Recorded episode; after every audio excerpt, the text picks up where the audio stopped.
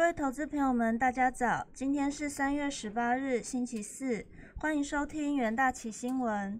首先带您看到美股盘后，周三美股四大指数全数收涨。美国联准会宣布维持利率不变，且不急于提早升息，促使美债值利率下滑。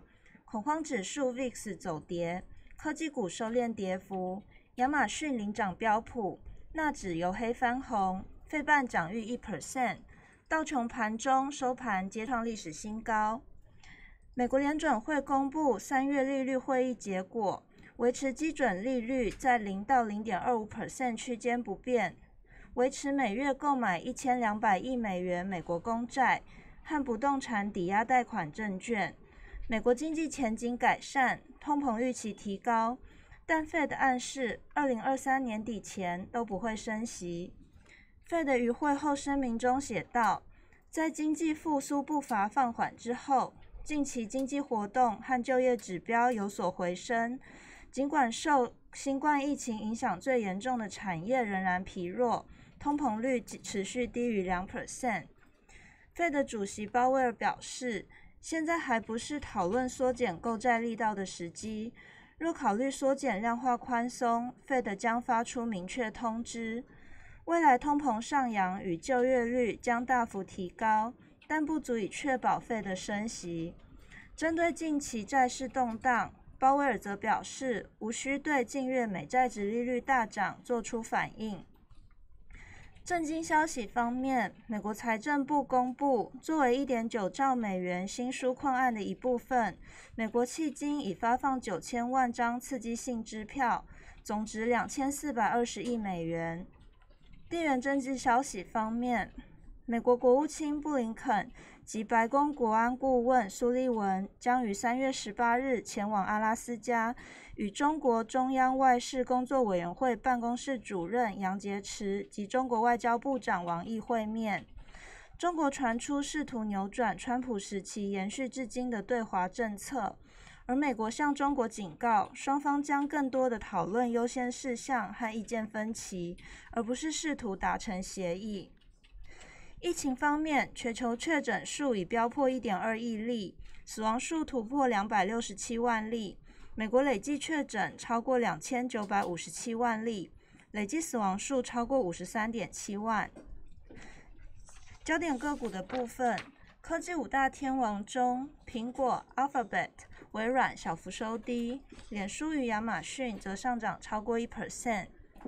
道琼成分股涨跌互见，陶氏化学、波音、开拓重工涨幅在三到四点五 percent 之间，Walgreen 以及 w i l m a 则下跌约一 percent。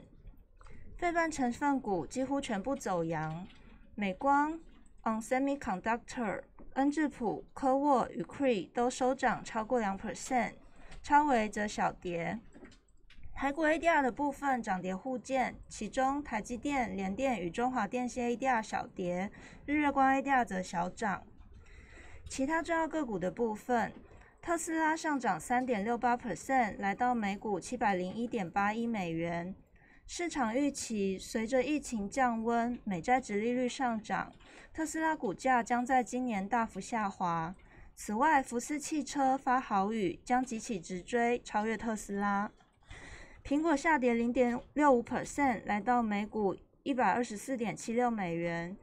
据传，苹果将在四月举行二零二一年春季发表会，可能有 AirTags、iPad Pro、AirPods、Apple TV 等新品问世。德银上调麦当劳目标股价，并将其股票评级上调至买入。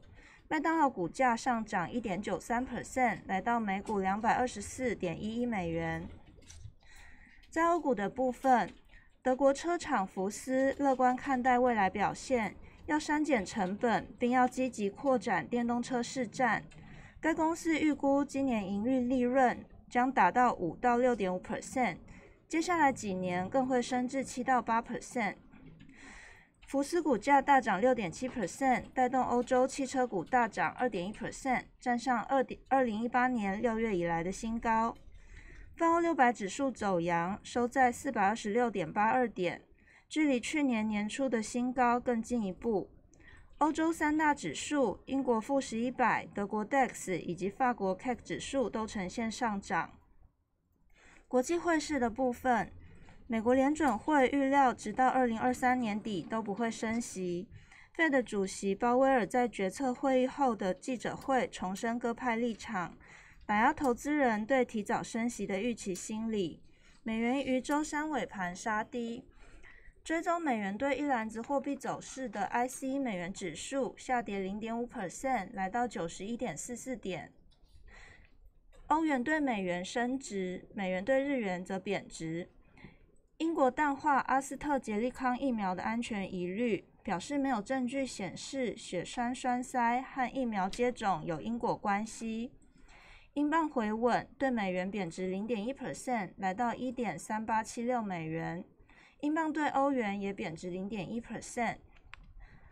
欧洲药品管制局周四将宣布对阿斯特捷利康疫苗的审查结果。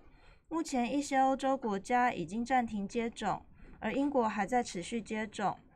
此外，英国央行、日本银行周本周都将开会，投资人可以留意相关讯息。国际债市的部分，美国较长期公债值利率保持高位。较短期公债值利率下跌。此前，Fed 预计经济成长大幅跳升，将维持利率不变直到二零二三年。Fed 声明发布之前，指标十年期美债值利率一度飙升至一点六八九 percent，创下二零二一年一月以来的最高水平。尾盘上涨不到一个基点，收在一点六三零四 percent。德国指标公债值利率在 Fed 公布决策前上涨，但涨幅小于美国公债值利率。指标德国十年期公债值利率触及一周最高，尾盘升不到五个基点，报负的零点二九 percent。美国与德国十年期公债值利率差一度扩大至一百九十八个基点，为二零二零年二月以来最大。能源市场的部分。原油期货价格收低，因美国官方公布国内原油库存连续第四周上升，且国际能源署在最新预测中提到，原油出现超级周期，也就是价格持续上升的可能性不大。四月轻原油期货下跌零点三 percent，收在每桶六十四点六美元。五月布兰特原油期货下跌零点六 percent，收每桶六十八美元。此外，EIA 数据指出，上周美国汽油库存增加五十万桶，蒸馏油库存增加三十万桶。四月汽油期货价格下跌二点六 percent，收在每加仑二点零五美元。热燃油与天然气期货也分别下跌一点四与一点三 percent。金属的部分，黄金期货价格收低，因美国公债值利率走高带来压力。但在 Fed 宣布二零二三年底前不打算升息之后，于电子盘交易中走高。四月黄金期货下跌零点二 percent，收在每盎司一千七百二十七点一美元。其他金属的部分，五月期银小涨，六月钯金期货上涨一点九 percent，四月白金期货下跌一点六 percent，五月期铜上涨一点二 percent。国内焦点的部分。房地合一税二点零修法将定定日出条款。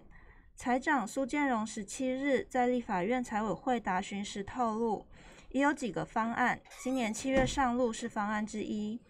据悉，若定定今年七月上路，则倾向今年七月以后交易房地才适用房地合一税二点零。